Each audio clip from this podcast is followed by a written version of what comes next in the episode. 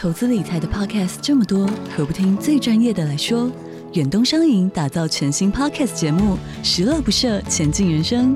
由演艺圈最会存钱的小梁哥带着您一起学习各式各样的金融知识、理财心法，从人生历练聊到银行专业，让您财富不设限，快乐不受限，一起理财规划，前进人生。即日起收听节目还有机会抽度假住宿券，详情请点击资讯栏连接。Hello，欢迎来到远见编辑选读，一起掌握前进的动力吧。各位听众朋友，大家好，欢迎收听本周的编辑选读。今天要为您选读的文章是《超级老人秘诀大公开：做对五件事，活到老就聪明到老》。那么，在台湾即将迈入超高龄社会之际呢，该是打破老人不如年轻人脑筋灵活的迷思了。其实呢，在医学研究当中，一群被称为超级老人的高龄者，就拥有不输年轻人的记忆力。专家们希望能够从这些超级老人身上找到延缓智力退化的关键。请听今天的文章。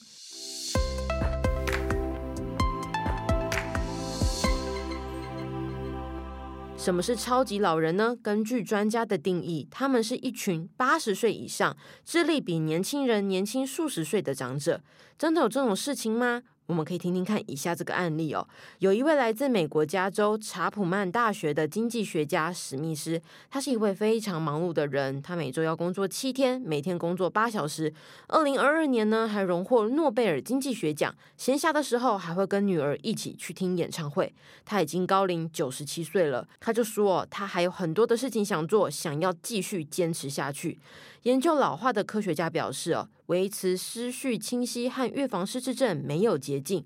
许多研究指出，遗传、还有健康的生活习惯，以及干净的空气和良好的教育等因素，都与维持思绪敏捷有很大的关联。那么，史密斯的三位祖父母呢，都活到了九十多岁；母亲的一位祖先呢，甚至活到了一百零五岁。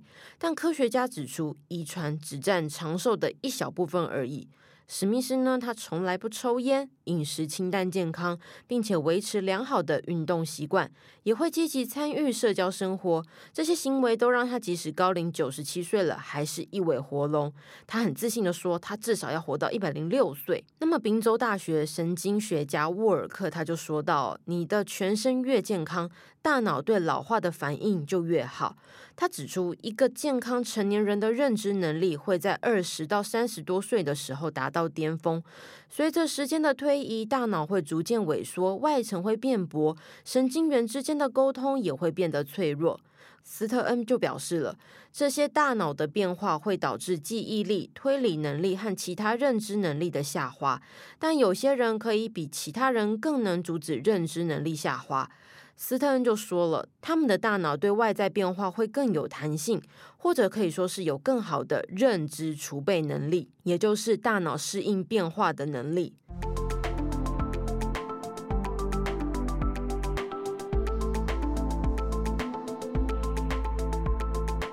那么，根据医学期刊《刺烙针》二零二零年的报告指出，全球有大约四成的失智症案例可以透过生活习惯和环境的改变来预防，包括减少肥胖啊、降低接触空气污染和睡眠充足等等。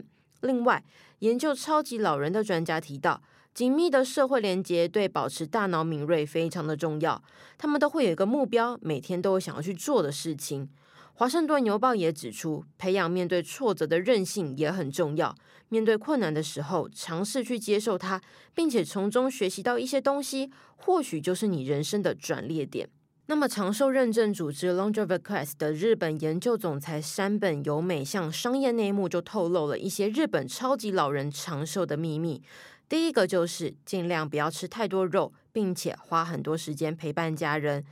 多吃蔬菜水果，尽量减少红肉的摄取，并且维持与亲朋好友的社交关系。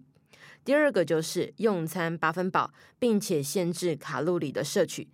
山本由美提到，日本长寿代表的冲绳居民每天只摄取一千九百卡，低于美国食品与药物管理局建议的每天两千卡。研究也显示，除了长寿，也能够降低身体的发炎反应。第三点，均衡饮食，凡事有所节制。山本由美说，日本人饮食较为均衡，不会暴饮暴食，凡事都有所节制。专家们一致认同，适度享受美食可以使健康饮食更为永续。第四点，听广播做体操。山本由美提到，日本人从一九二八年起就会透过广播每天做五分钟的体操，连他自己也会跟着一起做。那么，商业内幕杂志也提到，长寿的长者几乎不会上健身房，而是把运动融入到日常生活当中，例如多走路、多走楼梯，或者是做一些团体运动来结合社交以及运动。第五点，坐姿挺直不驼背。山本由美说，她注意到日本超级老人的共通点就是他们的坐姿都非常的挺直，而且会非常自律和严格的自我要求。研究就表示了，良好的坐姿可以减少身体的压力、预防疼痛，并且有助于保持身体正常运作。想要活得长寿又聪明，其实可以很简单，从日常生活中的小细节就可以慢慢培养。面对高龄化的浪潮，大家一起成为超级老人吧！以上就是今天的编辑选读。如果你喜欢远将 Air，欢迎赞助或是留言给我们。如果想要了解更多细节，欢迎参考资讯栏的连接。最后，请每周锁定远见 Air，帮我们刷五星评价，让更多人知道我们在这里陪你轻松聊财经、产业、国际大小事。下次再见，拜拜。